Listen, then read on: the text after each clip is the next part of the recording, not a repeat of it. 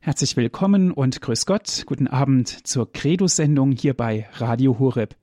Auch unsere Freunde von Radio Maria sind jetzt mit dabei. Ich darf Sie ganz herzlich willkommen heißen. Mein Name ist Andreas Martin. Liebe Zuhörer, heute geht es wieder in unserer Credo-Sendung um Philosophie. Wir befinden uns im Grundkurs der Philosophie mit Herrn Dr. Peter Egger. Wir haben heute den Eindruck, liebe Zuhörer, dass die philosophischen Fragen immer mehr Menschen anspricht, immer mehr Menschen stellen philosophische Fragen, Fragen nach ihrer eigenen Existenz, Fragen, die vielleicht über unseren eigenen Horizont hinausgehen. Wenn wir zurückschauen, vor ein paar Jahren war das nicht so, aber die heutige Zeit lehrt uns, dass wir uns immer weiter Gedanken darüber machen, woher wir überhaupt kommen, warum wir überhaupt hier sind und wohin es auch geht.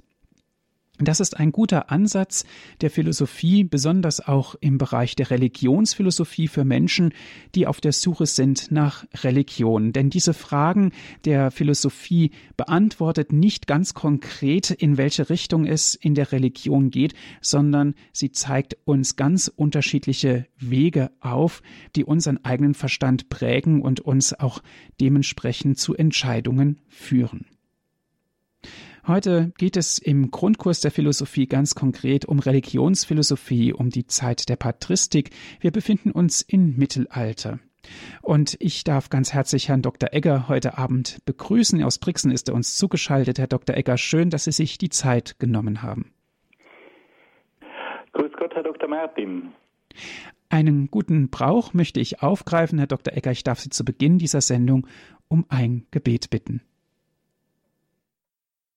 Liebe Hörerinnen und Hörer, ich darf Sie auch meinerseits sehr, sehr herzlich zu dieser heutigen Sendung begrüßen und ich bedanke mich für die freundliche Einführung. Bevor ich mit meinen Ausführungen beginne, darf ich Sie bitten, dass wir miteinander ein Gebet sprechen, damit der Geist Gottes uns durch diese Sendung begleiten möge. Im Namen des Vaters und des Sohnes und des Heiligen Geistes. Amen. Komm, Heiliger Geist, und erfülle die Herzen deiner Gläubigen und entzünde in ihnen das Feuer deiner Liebe. Sende aus deinen Geist und alles wird neu geschaffen und du wirst das Angesicht der Erde erneuern. Dann wenden wir uns an die Mutter Gottes und bitten sie um ihr fürbittendes Gebet. Gegrüßet seist du, Maria, voll der Gnade, der Herr ist mit dir, du bist gebenedeit unter den Frauen, und gebenedeit ist die Frucht deines Leibes, Jesus. Heilige Maria, Mutter Gottes, bitte für uns Sünder, jetzt und in der Stunde unseres Todes. Amen. Dann wenden wir uns auch an die Engel und bitten sie um ihr Geleit. Engel Gottes, unsere Beschützer, denen des höchsten Vater Liebe uns anvertraut hat, erleuchtet, beschützt, regiert und leitet uns. Amen. Und schließlich wollen wir uns auch an einige Heilige wenden, die sich in besonderer Weise mit philosophischen Fragen beschäftigt haben. Heiliger Augustinus, bitte für uns. Heiliger Thomas von Aquin, bitte für uns. Heilige Edith Stein, bitte für uns. Seliger Kardinal Newman, bitte für uns. Und seliger Papst Johannes Paul II, bitte für uns. Im Namen des Vaters und des Sohnes und des Heiligen Geistes. Amen. Liebe Hörerinnen und Hörer, wir haben heute den Eindruck, dass die philosophischen Fragen wieder zurückkehren. Immer mehr Menschen stellen sich tiefere Fragen, die ihre eigene Existenz betreffen. Die Menschen merken, dass man nicht nur vom Konsum leben kann und dass die Spaßgesellschaft nicht alle Bedürfnisse befriedigen kann. Der Mensch ist ein Wesen, das sich tiefere Fragen stellt. Wir haben diese Fragen in den vergangenen Jahrzehnten oft vernachlässigt aber heute kehren sie zurück und oft sehr machtvoll kehren sie zurück, weil sie einfach den Menschen daran erinnern, dass es Horizonte gibt, die über den alltäglichen Horizont hinausreichen. Und auf diese Fragen versucht die Philosophie zu antworten. Und im Bereich der Philosophie, da gibt es dann die Religionsphilosophie, die sich in besonderer Weise mit der Frage nach der Religion beschäftigt. Was ist Religion? Wozu braucht es Religion? Wieso kommt es, dass alle Völker und Kulturen sich mit dieser Frage nach der Religion beschäftigt haben? Und welche Bedeutung hat Religion für die heutige Zeit? Das alles bewegt uns. Das alles erfasst uns. Das alles berührt uns.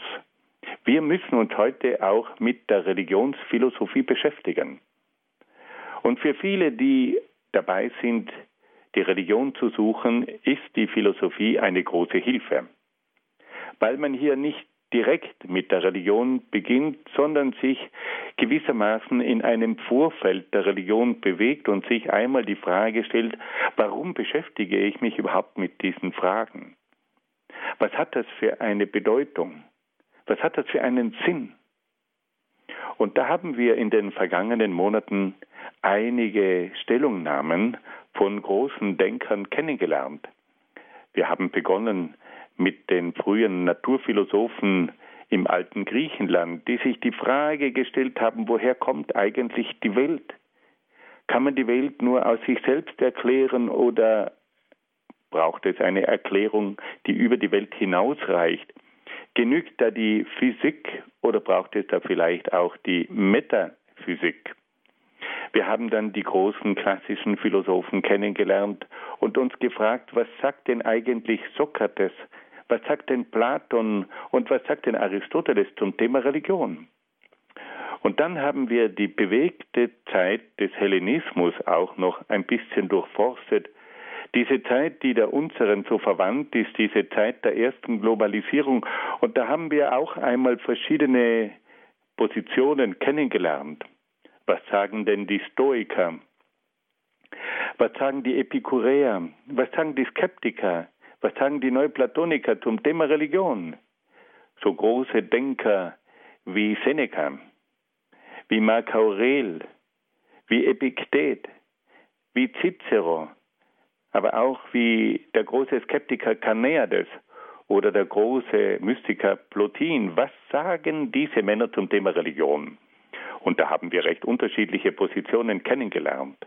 Aber es war höchst interessant zu sehen, wie sich diese Männer mit der Religion beschäftigen. Und eines war allen klar. Die Religion hat Einfluss auf das Leben des einzelnen Menschen. Aber die Religion hat auch einen Einfluss auf die gesamte Gesellschaft. Nun, wie Herr Dr. Martin schon angekündigt hat, heute wollen wir eine neue Epoche betreten, nämlich die Zeit des Mittelalters. Das Mittelalter ist in religiöser Hinsicht eine höchst interessante Zeit. Man kann sagen, dass es wahrscheinlich in Europa keine Zeit gegeben hat, die so von der Religion geprägt war wie das Mittelalter. Und im Mittelalter hat es auch einige bedeutsame Denker gegeben. Ich denke hier nur an den großen Augustinus oder an Thomas von Aquin. Das waren Kapazitäten des Geistes. Und die haben philosophisch sich viele Fragen im Hinblick auf die Religion gestellt. Über diese Denker des Mittelalters wollen wir nun einiges hören. Aber zunächst einmal wollen wir damit beginnen, dass wir uns die Frage stellen, wie kommt denn eigentlich das Christentum zur Philosophie.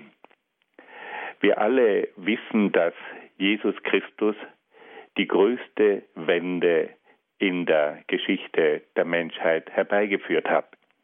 Wir sprechen nicht umsonst von einer Zeit vor Jesus Christus und einer Zeit nach Jesus Christus. Jesus hat durch sein Evangelium die Welt revolutioniert.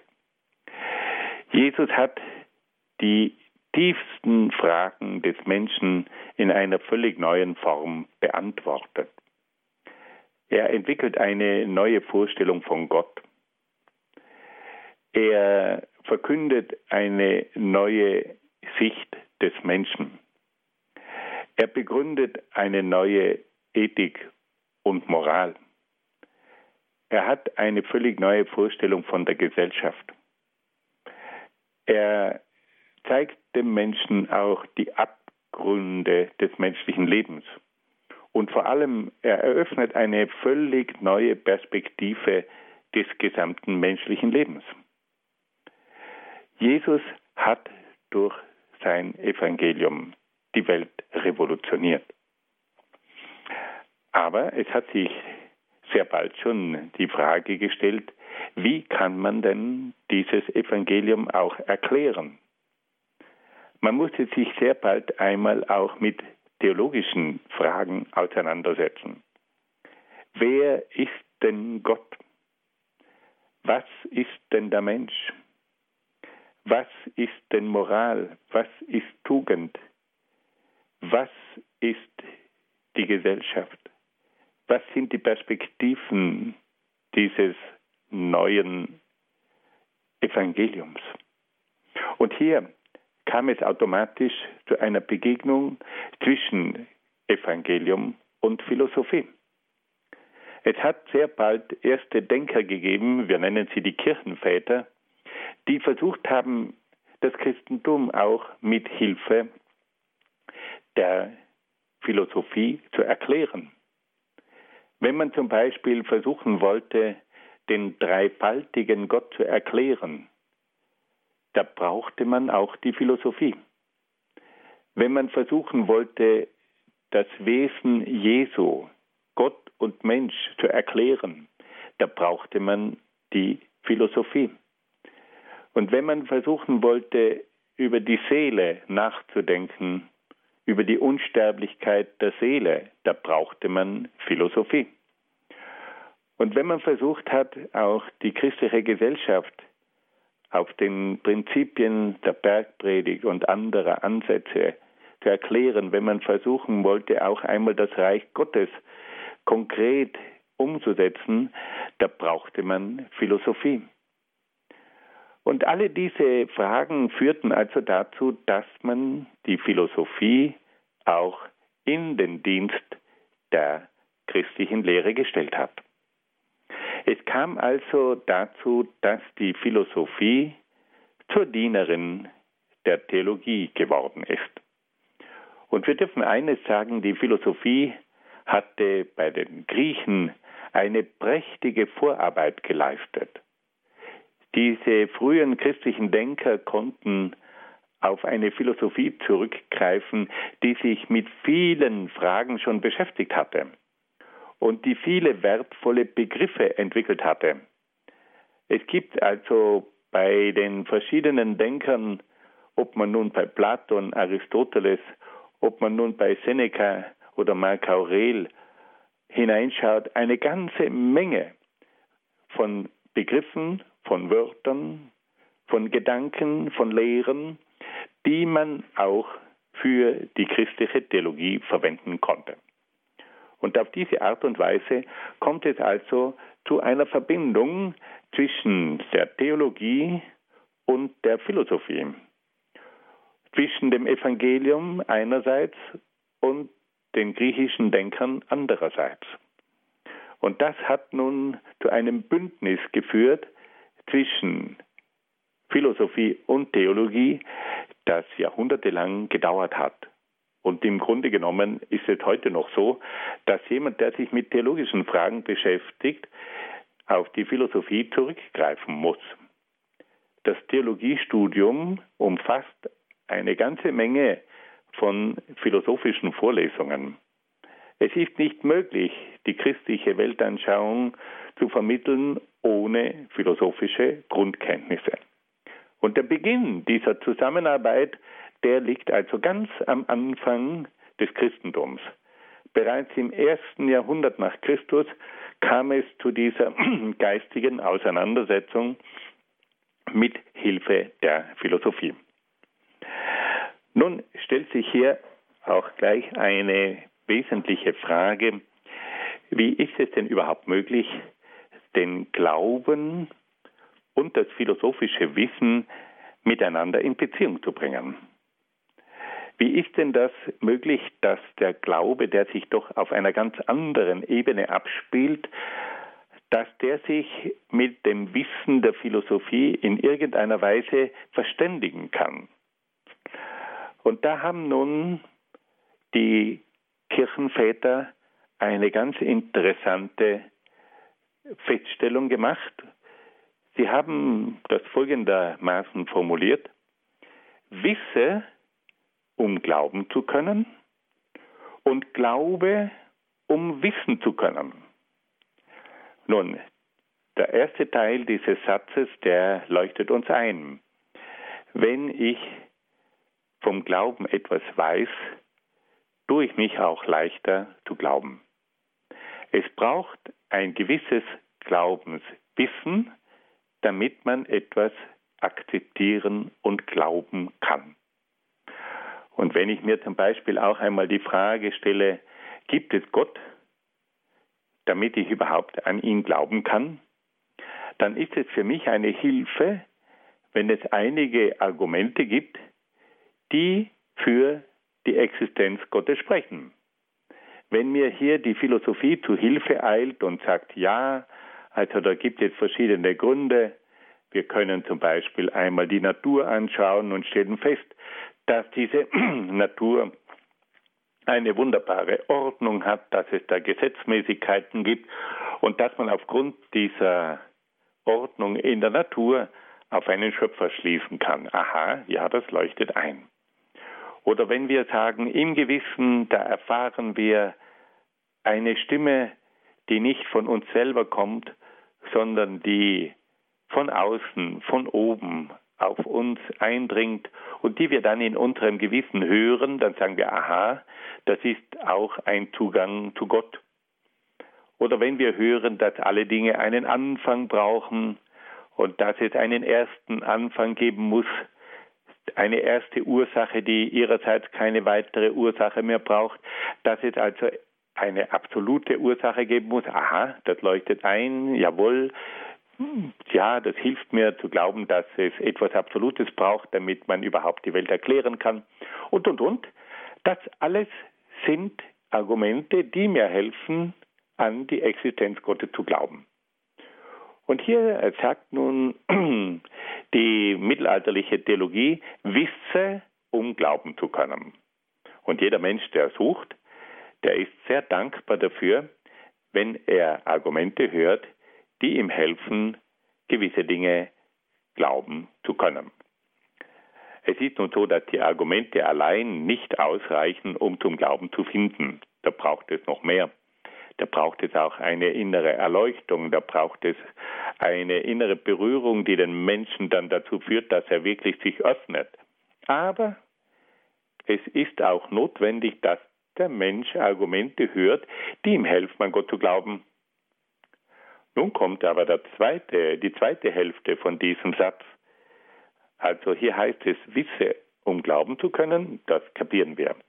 Aber die zweite Hälfte heißt, glaube, um wissen zu können. Und da wird es dann schon ein bisschen spannender. Was besagt nun dieser Satz? Glaube, um wissen zu können. Da ist Folgendes gemeint, dass der Glaube uns gewisse Kenntnisse vermittelt, die wir aufgrund unseres eigenen menschlichen Denkens nicht erfassen könnten. Wenn wir zum Beispiel hören, dass Gott ein Vater ist, dass Gott ein Dreifaltiger ist, dass Gott den Plan hat, die Menschheit durch Jesus Christus zu retten, dann sind das Dinge, die uns aufgrund unserer eigenen Überlegungen niemals in den Sinn kommen könnten. Hier braucht es eine Offenbarung Gottes, die uns ein Wissen vermittelt, das wir selber nicht haben können. Oder wenn wir zum Beispiel erfahren durch den Glauben, dass Gott den Menschen erlösen will, dass Gott seinen Sohn schickt, um für die Sünden der Menschen zu sühnen. Oder wenn wir zum Beispiel erfahren, dass es ein Leben nach dem Tod gibt. wenn Christus uns sagt, dass es einen Himmel und eine Hölle gibt. Und alle diese Dinge, die können wir mit unserem eigenen Nachdenken nicht erkennen. Da brauchen wir eine zusätzliche Quelle. Da brauchen wir eine göttliche Offenbarung. Und diese Offenbarungen, die erweitern unser Wissen. Und deswegen sagt nun die mittelalterliche Theologie, Glaube, um wissen zu können. Durch den Glauben bekommst du ganz bestimmte Kenntnisse, durch den Glauben bekommst du ganz bestimmte Informationen, die dein Wissen erweitern. Öffne dich dem Glauben, damit du mehr weißt, damit du weißt, welche Absicht Gott mit dem Menschen hat, damit du weißt, wie Gott den Menschen heilen will, damit du weißt, dass es ein Leben nach dem Tod gibt, damit du durch den Glauben weißt, dass es einen Himmel und eine Hölle gibt.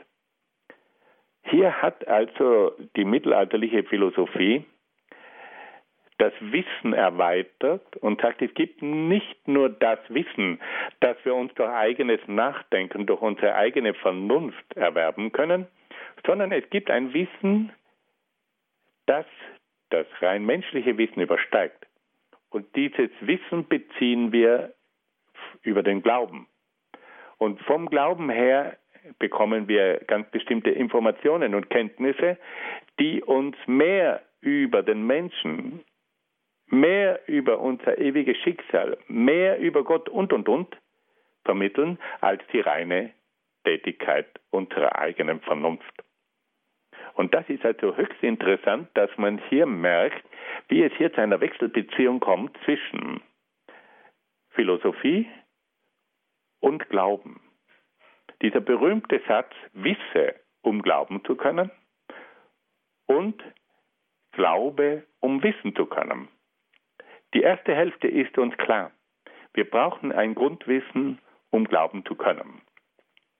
Aber wir werden niemals alle göttlichen Geheimnisse durch unser Wissen erfassen können. Aber es gibt ein Grundwissen. Und das hilft uns, um glauben zu können. Es gibt dann aber auch die zweite Hälfte und die sagt, öffne dich dem Glauben, damit du ein tieferes Wissen bekommst. Öffne dich dem Evangelium. Öffne dich den Lehren Jesu Christi. Und du kannst Dinge erkennen und Dinge wissen, die du sonst niemals wissen könntest. Diese Wechselbeziehung zwischen Glauben und Wissen, zwischen Wissen und Glauben, das ist etwas ganz Wichtiges. Fassen wir es noch einmal ganz kurz zusammen. Also, Jesus Christus hat eine Wende herbeigeführt. Er hat durch sein Evangelium die Vorstellungen von Gott, vom Menschen, von der Gesellschaft, von den letzten Dingen, von der Ethik und, und, und, revolutioniert. Und um nun dieses Evangelium besser durchdringen zu können, hat man sich an die griechische Philosophie gewandt, um mit Hilfe von diesen Begriffen, die die griechische Philosophie entwickelt hatte, diese Lehren des Evangeliums tiefer zu durchdringen. Man hat also die Philosophie in den Dienst der Theologie gestellt. Und es kam dann zu dieser sehr fruchtbaren Wechselbeziehung zwischen Wissen und Glauben, zwischen Glauben und Wissen. Das Wissen erleichtert den Glauben und der Glaube erweitert das Wissen. Nun wollen wir eine kleine Musikpause einschieben.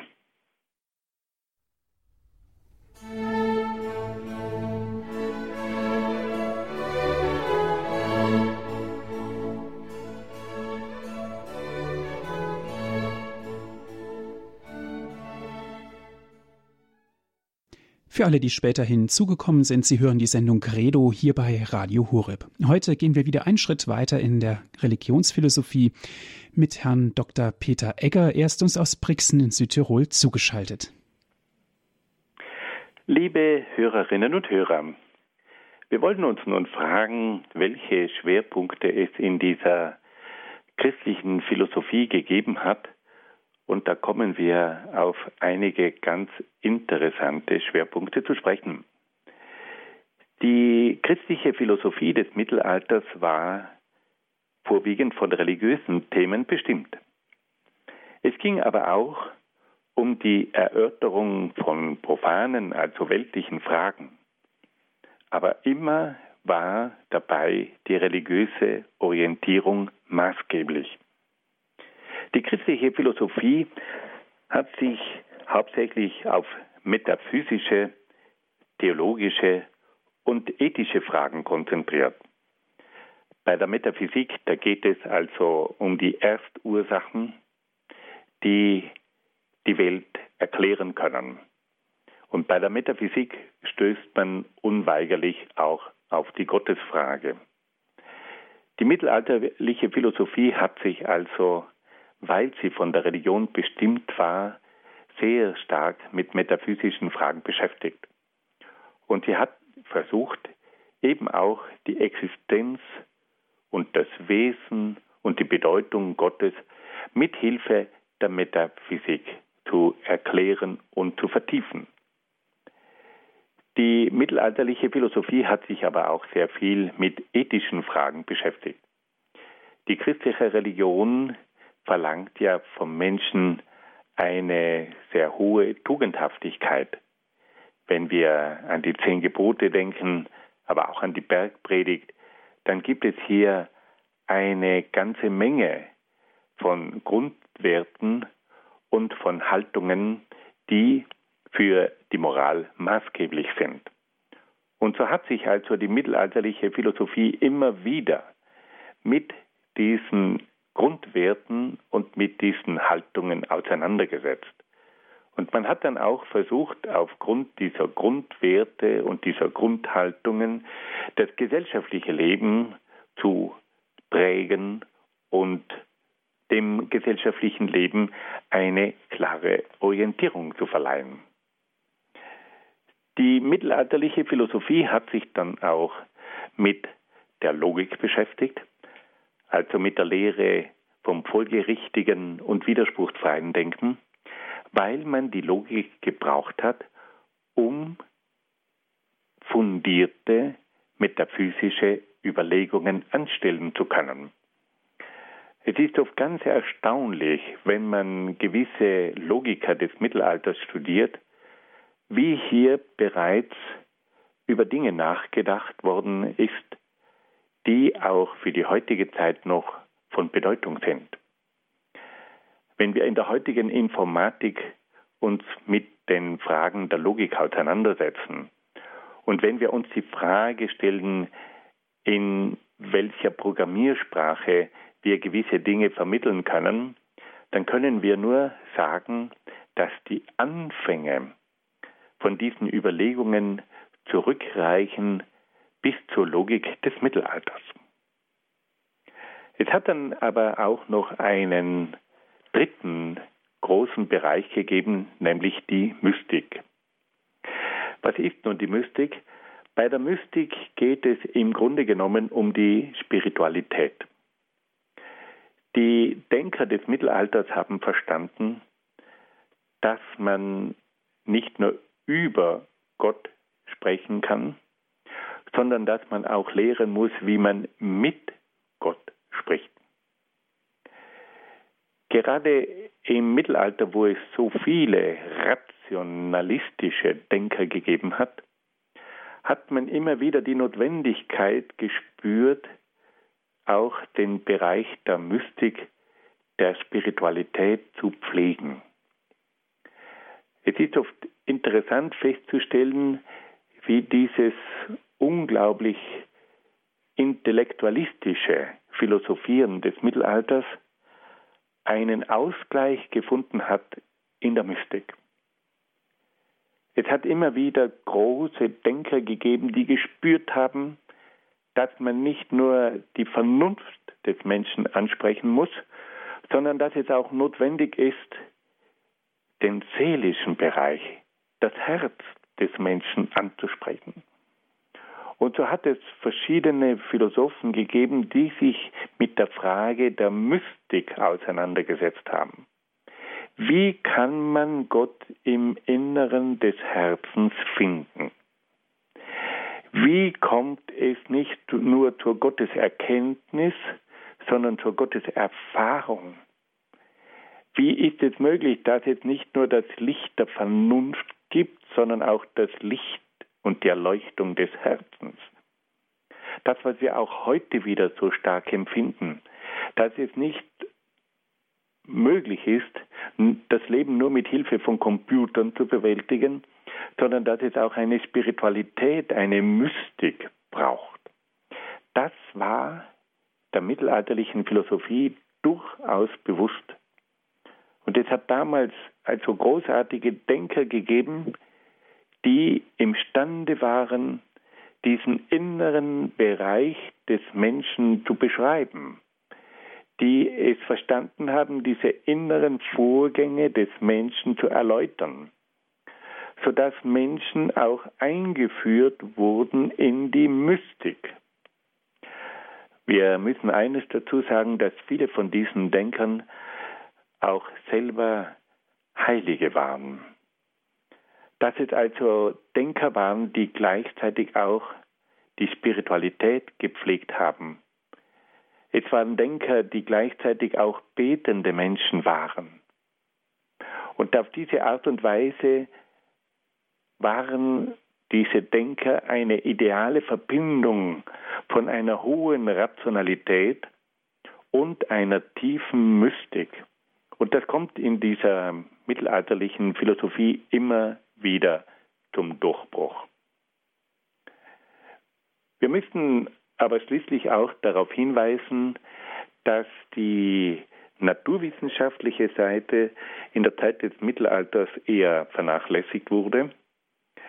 Das hat auch damit zu tun, dass man sich eben hauptsächlich den metaphysischen Dingen zugewandt hat und dass man sich hauptsächlich mit mystischen Fragen beschäftigt hat.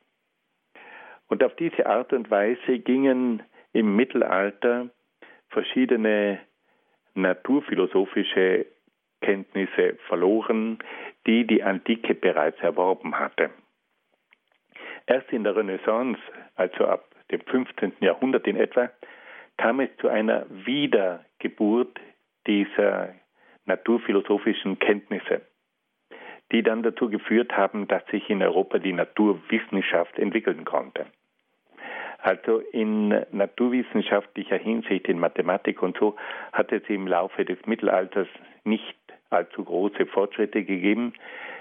Es hat zwar auch in diesem Bereich einige Erkenntnisse gegeben, aber es war nicht eine so fruchtbare Zeit wie etwa die Zeit des späten Griechentums. Fassen wir das nochmal zusammen. Also die mittelalterliche Philosophie konzentriert sich hauptsächlich auf die Metaphysik, also auf diesen Bereich jenseits der Physik, jenseits der Natur. Es geht hauptsächlich um theologische Fragen. Es geht um Fragen, die von der Religion herkommen. Und es geht um ethische Fragen, wie soll sich der Mensch also in moralischer Hinsicht verhalten? Welche moralischen Prinzipien bestimmen auch die Gesellschaft? Und dann ein dritter großer Schwerpunkt, die Mystik.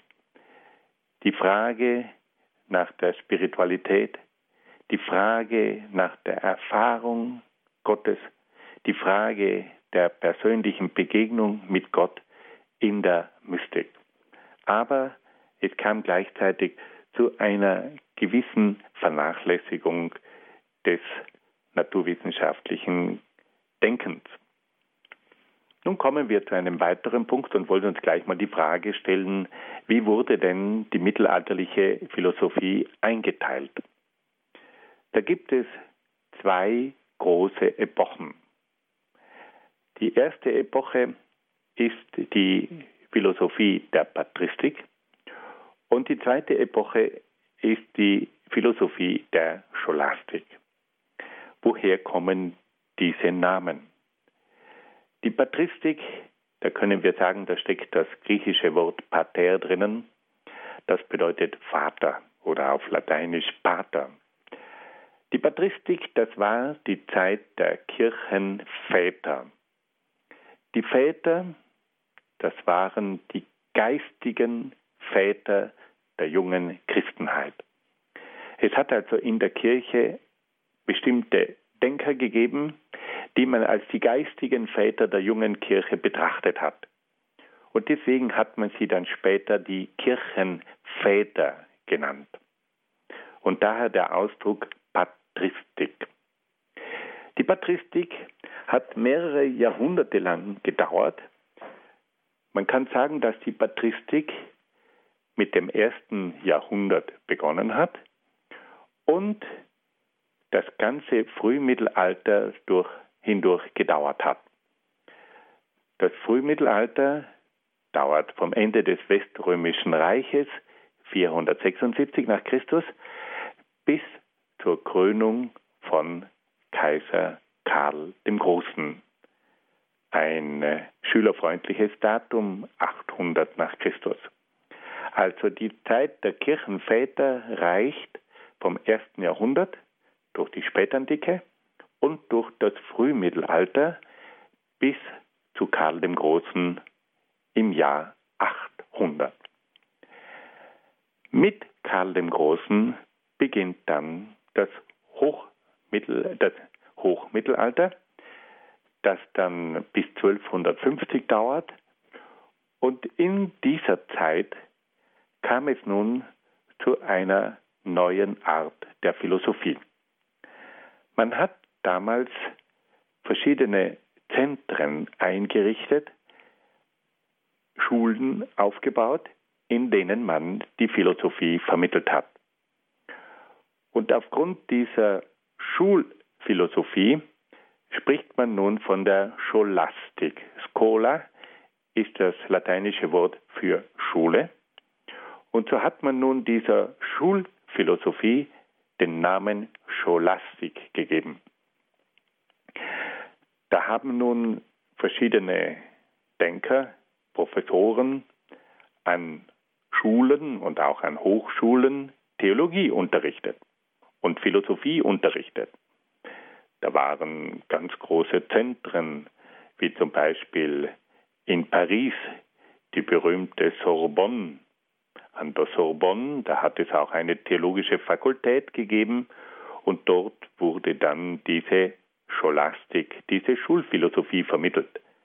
Aber es hat dann auch noch andere große Universitäten gegeben, wie zum Beispiel in Bologna und in Padua in Italien oder wie in Oxford und Cambridge in England. Also hier hat man dann eine Schulphilosophie bzw. eine Schultheologie gepflegt und so kam es also zum Namen der Scholastik. Die Scholastik hat durch das ganze Hoch- und Spätmittelalter gedauert, also von 800 zunächst einmal bis 1250 bis zum Ende der Hohenstaufen und dann durch das Spätmittelalter bis zur Entdeckung von Amerika und darüber hinaus. Wir haben also zwei große philosophische Epochen im Mittelalter. Einmal die Patristik, die Zeit der Kirchenväter, die bereits in der späten Antike beginnt und dann bis zu Karl dem Großen reicht. Da gibt es also einzelne Denker, die als geistige Väter die Philosophie entwickeln und vermitteln, die Kirchenväter. Und dann ab Karl dem Großen kommt es dann zur Entstehung von Schulen, zunächst einmal in den Klöstern, also Klosterschulen, und später dann zu Hochschulen. Und so kam es dann zur Scholastik und diese Denker nennt man dann die Kirchenlehrer. Diese Unterscheidung ist also wichtig. Es gibt die Kirchenväter der Patristik und die Kirchenlehrer der Scholastik. Wenn man das einmal sich ein bisschen vor Augen hält, dann kann man also hier diese lange Epoche des Mittelalters sehr klar einteilen. Die erste Epoche die Patristik, die Zeit der Kirchenväter und dann die Scholastik, die Zeit der Kirchenlehrer. Nun wollen wir noch auf ein interessantes Phänomen hinweisen. In die Zeit des Mittelalters fällt nicht nur die christliche Philosophie, sondern es gibt parallel dazu auch noch eine arabische Philosophie und eine jüdische Philosophie. Wir müssen uns vor Augen halten, dass die griechische Philosophie nicht nur von der christlichen Theologie adoptiert wurde, sondern dass die griechische Philosophie auch die Araber und die Juden interessiert hat.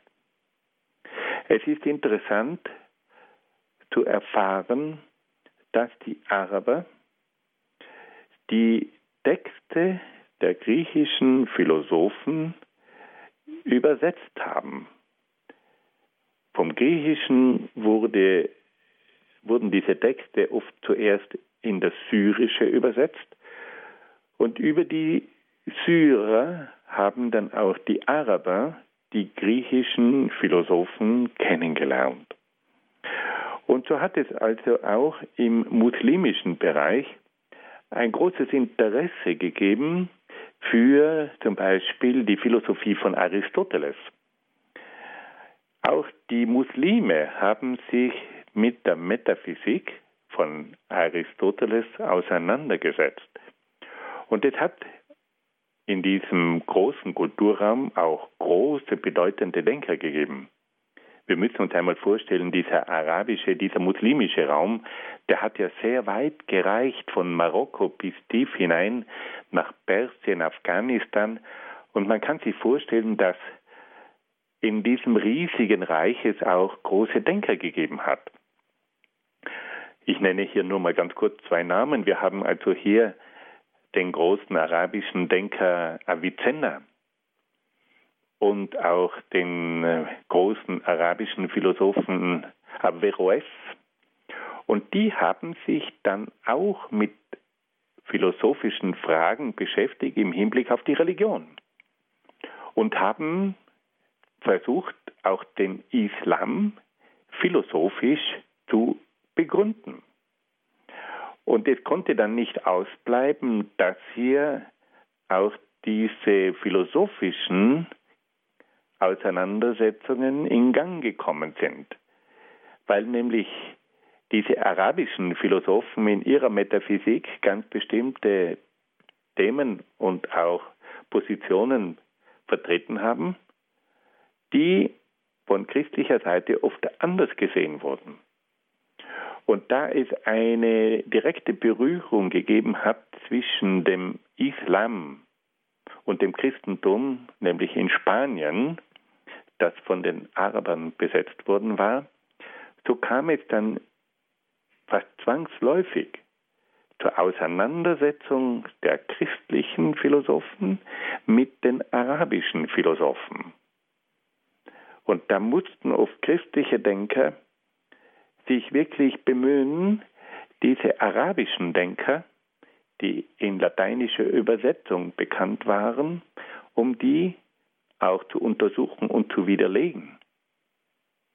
Das war zum Beispiel auch eine Aufgabe des großen Kirchenlehrers Thomas von Aquin. Um das einmal auf den Punkt zu bringen, es hat also neben der christlichen Philosophie auch noch eine arabische Philosophie gegeben, weil nämlich die arabische Kultur auch sich für die griechische Philosophie interessiert hat und weil auch im muslimischen Raum die aristotelische Metaphysik ein Anstoß war für die muslimische Theologie. Und da hat es dann eben auch zum Teil geistige Auseinandersetzungen gegeben zwischen der christlichen Philosophie und der arabischen Philosophie. Und schließlich hat es auch im jüdischen Bereich Denker gegeben die wiederum von den Griechen ausgegangen sind und die sich auch mit Aristoteles und anderen Denkern auseinandergesetzt haben und die auch versucht haben, die jüdische Religion mit Hilfe der Philosophie zu vertiefen und zu erläutern. Und da gibt es einen Denker, der also ein grandioser Denker war, nämlich den jüdischen Philosophen Maimonides.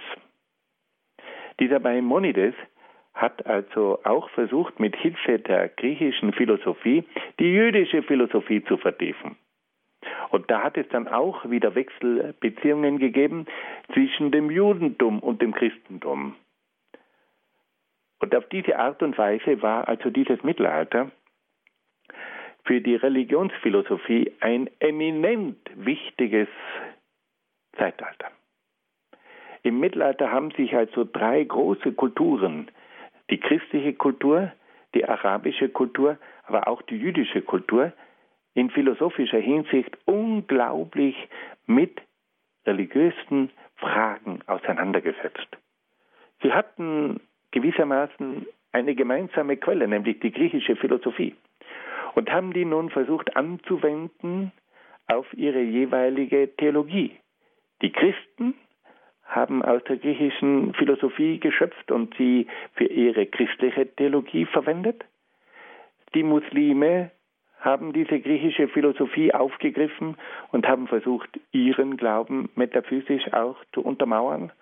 Und schließlich hat auch das Judentum zurückgegriffen auf die griechische Philosophie, um die jüdische Religion zu untermauern.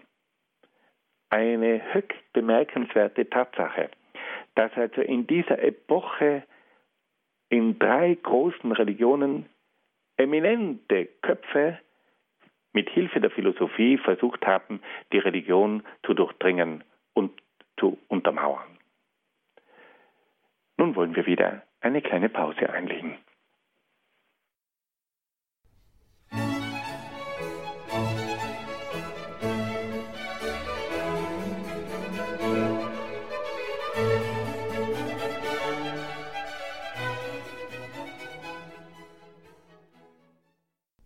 Herzlich willkommen zur Credo-Sendung hier bei Radio Horeb. Ich bin Andreas Martin. Grundkurs der Philosophie, liebe Zuhörer, das ist wieder heute unser Thema. Mit Herrn Dr. Egger sind wir aus Brixen in Südtirol jetzt verbunden. Liebe Hörerinnen und Hörer, wir haben gehört, dass die mittelalterliche Philosophie in zwei große Epochen eingeteilt wird, nämlich in die Patristik und in die Scholastik. Bei der Patristik geht es um die Philosophie der Kirchenväter und bei der Scholastik geht es um die Philosophie der Kirchenlehrer. Wir wollen uns nun mit der Philosophie der Patristik etwas näher auseinandersetzen.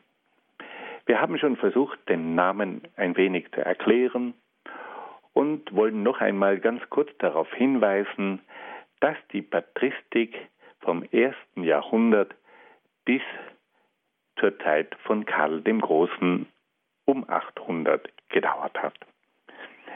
In dieser Zeit der Patristik kann man sagen, geschehen unglaubliche Dinge. Das römische Reich geht langsam unter. Die Christen befinden sich in einer Situation der Verfolgung. Sie müssen also versuchen, ihren eigenen Glauben zu verteidigen. Sie haben die schwierige Aufgabe, das Christentum auch geistig zu verteidigen.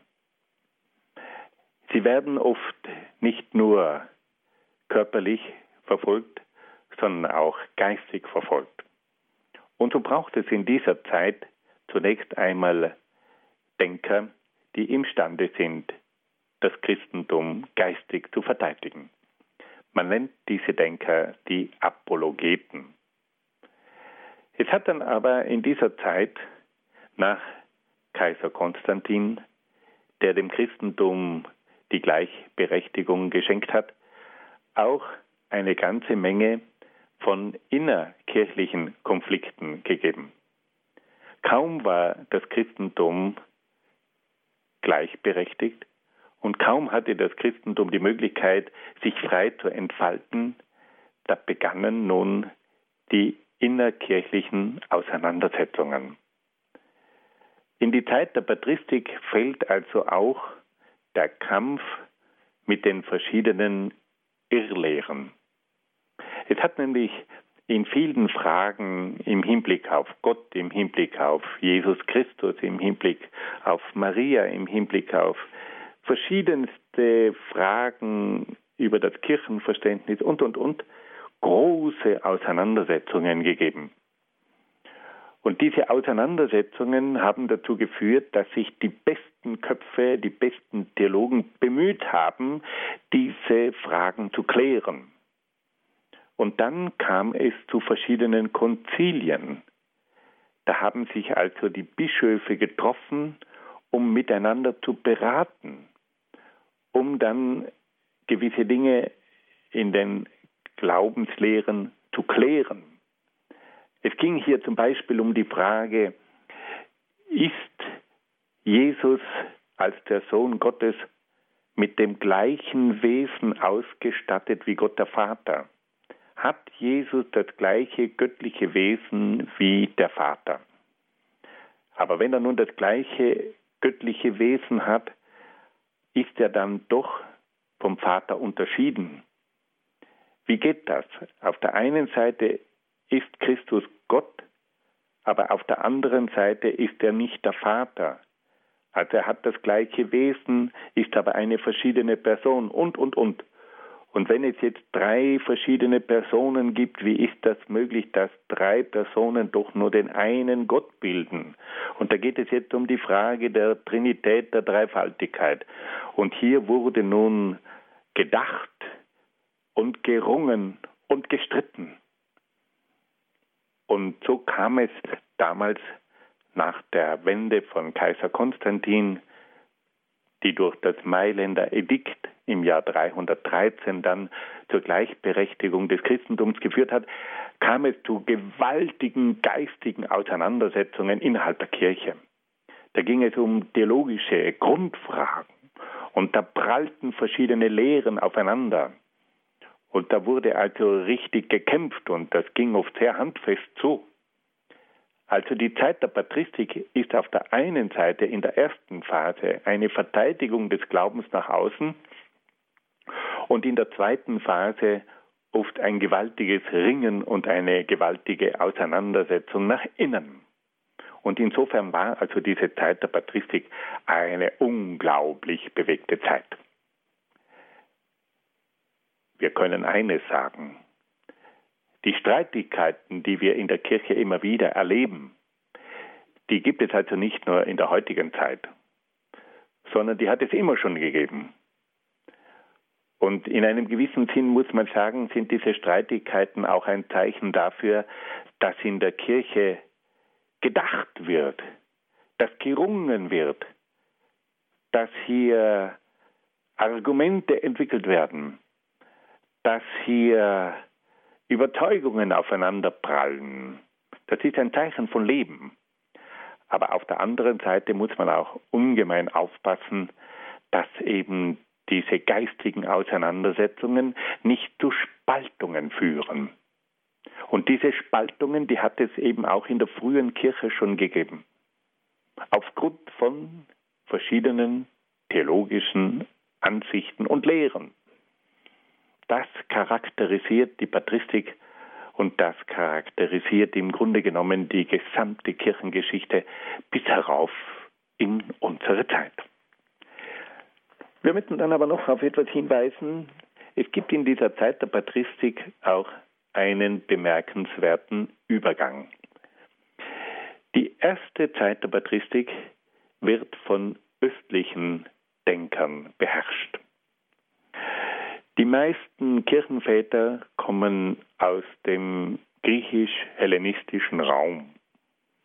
Es sind Denker mit einer griechischen Bildung, mit einer griechischen Kultur.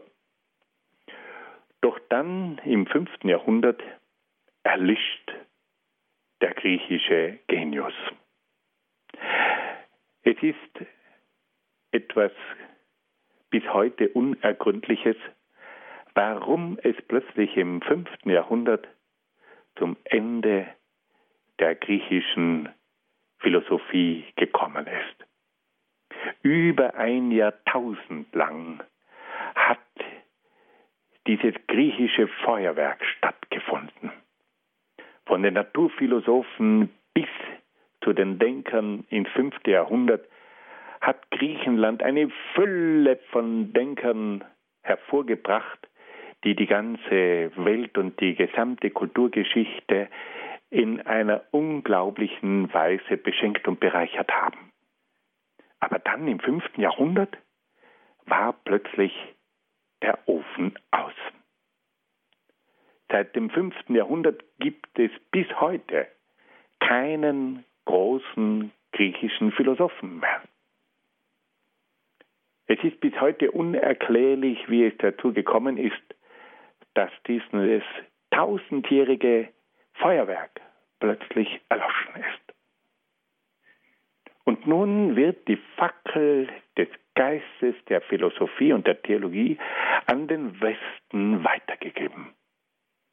Und plötzlich entstehen auch im Abendland griechische Schulen.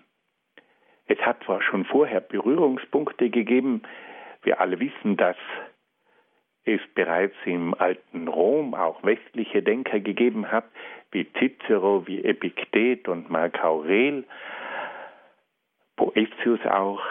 Aber das waren im Grunde genommen alles Schüler der griechischen Philosophie.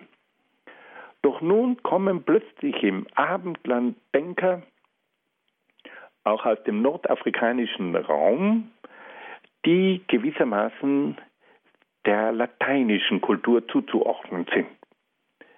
Da haben wir zum Beispiel den großen Augustinus, ein Mann, der seine Bildung also im lateinischen Raum erhalten hat. Dann gibt es hier einen Denker wie Hieronymus, der nicht ein Philosoph im engeren Sinn war, aber der immerhin ein Vertreter der abendländischen Kultur ist und der bei seiner großen Bibelübersetzung natürlich auch philosophische Kenntnisse benötigt hat. Und es beginnt nun im Abendland allmählich das eigenständige philosophische Denken. Es entstehen Denker, es kommen Denker, die plötzlich eigenständige Gedanken entwickeln. Natürlich haben sie alle auch Kenntnisse der griechischen Philosophie, aber es entsteht jetzt auch ein abendländisches Denken. Die Patristik ist der Übergang von der morgenländischen zur abendländischen Philosophie. Es entstehen nun Denker, die eigenständig denken, auch im Westen von Europa. Hier tut sich etwas auf. Und auch dieses Denken wird dann jahrhundertelang leuchten. Und dieses Denken wird dann auch die Philosophie und die Theologie unglaublich bereichern. Also das ist auch etwas Charakteristisches für die Patristik. Fassen wir es noch einmal ganz kurz zusammen. Wir haben also gehört, dass es mit der christlichen Wende zu einer christlichen Philosophie kommt. Die christliche Theologie geht ein Bündnis ein mit der griechischen Philosophie und es kommt nun zu einer Zusammenarbeit zwischen der christlichen Theologie und der griechischen Philosophie. Und diese christliche Philosophie, die hat sich nun durch das ganze Mittelalter erstreckt. Und da hat es zwei Epochen gegeben. Einmal die Philosophie der Patristik, der Kirchenväter, und dann die Philosophie der Scholastik, die Philosophie der Kirchenlehrer. Die Schwerpunkte waren hauptsächlich religiöser Art und deswegen stehen also bei der mittelalterlichen Philosophie die Philosophie der Metaphysik, der Ethik und der Mystik im Mittelpunkt. Neben der christlichen Philosophie hat es dann aber auch eine bedeutsame arabische und eine bedeutsame jüdische Philosophie gegeben, die sich mit denselben Themen beschäftigt hat. Allerdings auf der Grundlage des Islam und des Judentums. Und so wurde diese mittelalterliche Zeit zu einer ganz besonderen Zeit der Religionsphilosophie, weil hier drei große Kulturen, nämlich das Christentum, der Islam und das Judentum, sich mit philosophischen Mitteln, mit ihren eigenen Glaubensbekenntnissen auseinandergesetzt haben.